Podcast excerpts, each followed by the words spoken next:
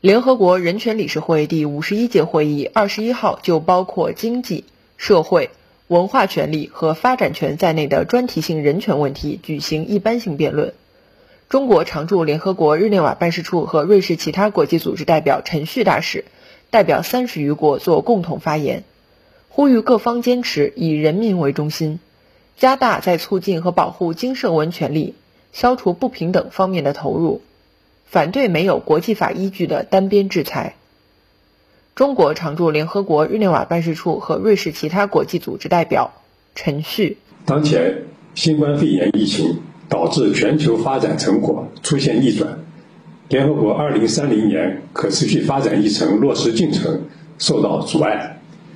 国家内部和国家之间的不平等加剧，这凸显了促进精神文权利、消除不平等的重要性。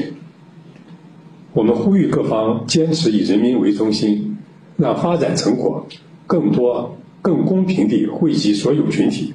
特别是处于弱势和被边缘化境地的人，平等享有教育、医疗、住房、体面工作等基本权利，不让任何一个人掉队，实现更高质量、更有效率、更加公平、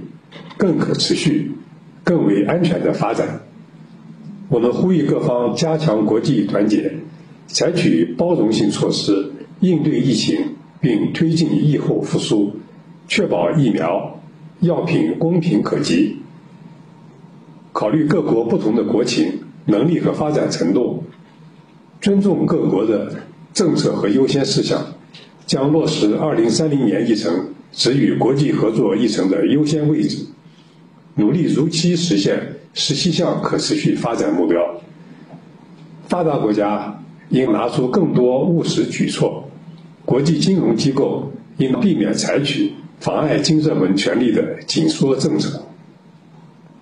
我们呼吁联合国人权机制发挥积极作用，加大在促进和保护金正文权利、消除不平等方面的投入，在征得当事国同意的基础上提供有效帮助。人权理事会和人权高专办应维护各国自主选择发展道路的权利，反对干涉别国内政，反对没有国际法依据的单边制裁，反对将发展权政治化和边缘化。新华社记者江雪兰，瑞士日内瓦报道。